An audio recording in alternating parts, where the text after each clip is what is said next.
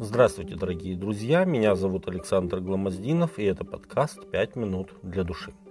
Различные христианские церкви на протяжении веков устанавливали свои списки духовных дисциплин, которые бы формировали верующих в соответствии с акцентами их религиозной традиции. И хотя в перечнях дисциплин разных церквей не всегда есть согласие во всем, в то же время есть много общих пунктов. Как правило, общими для большинства христианских церквей являются следования о молитве, чтению Писания, хвале, поклонению, пожертвованиям и общению. Большинство из этих духовных практик подтверждается внушительным списком библейских текстов. Так, например, три самые популярные дисциплины – молитва, хвала и поклонение – упоминаются в Библии более 200 раз каждая. Но одна духовная практика практически никогда не упоминается в этих списках, хотя она часто упоминается в Писании. Это слушание и слышание. Эти два слова упоминаются в Библии около 700 раз, и большая часть из них находится в повелительном наклонении. Наверное, самый известный текст с повелением слушать находится во Второзаконии. «Слушай, Израиль, Господь Бог наш, Господь един есть». Второзаконие 6.4. И в Новом Завете, когда Иисус говорит, кто имеет уши слышать, да слышит. Матфея 11.15. Эгоистичные от природы мы, то есть люди, отчаянно нуждаемся в том, чтобы услышать истину. Даже будучи христианами, нам легко спутать свои желания с Божьей волей, и тогда наше служение может принести даже больше вреда, чем пользы. Ведь величайший ущерб Божьему делу заключается не в том, что враги Христовы поступают плохо, а в том, что христиане во имя Господа делают плохие дела. Услышание есть три основных измерения. Во-первых, нам стоит обращать свой слух к Господу Богу. Но здесь есть проблема. Бог не говорит с нами напрямую с неба.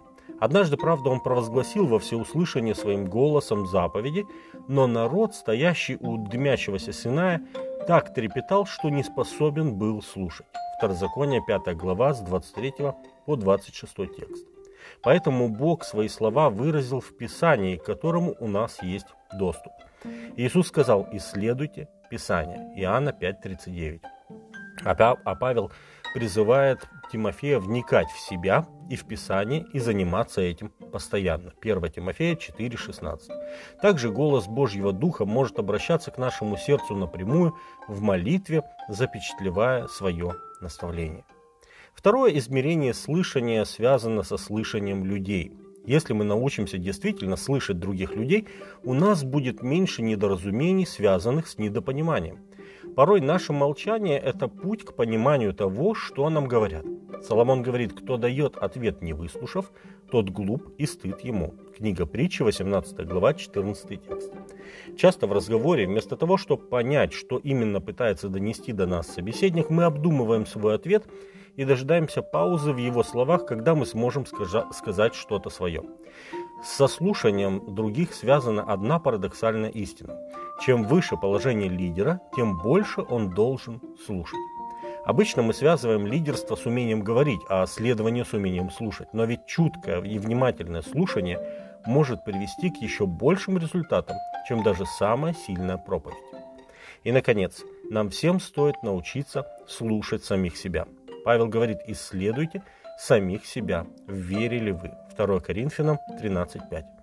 Когда мы обращаем внимание на потаенные уголки нашего сердца, тогда Божий Дух обнаруживает в нас то, что мы могли в себе не замечать. Сталкиваясь со своими алчностью, завистью, гневом, эгоизмом и другими глубоко скрытыми пороками, мы становимся перед выбором, что нам со всем этим делать не замечать и позволить этому греховному букету расцвести, или умолять Господа помочь справиться со всем этим. Дорогие друзья, возможно, мы сможем более внимательно преклонять свое ухо, когда осознаем, что Бог прежде всего слышит нас, что Он самый внимательный слушатель во Вселенной, всегда интересующийся нашими проблемами и переживаниями. С вами были «Пять минут для души» и пастор Александр Гламоздинов.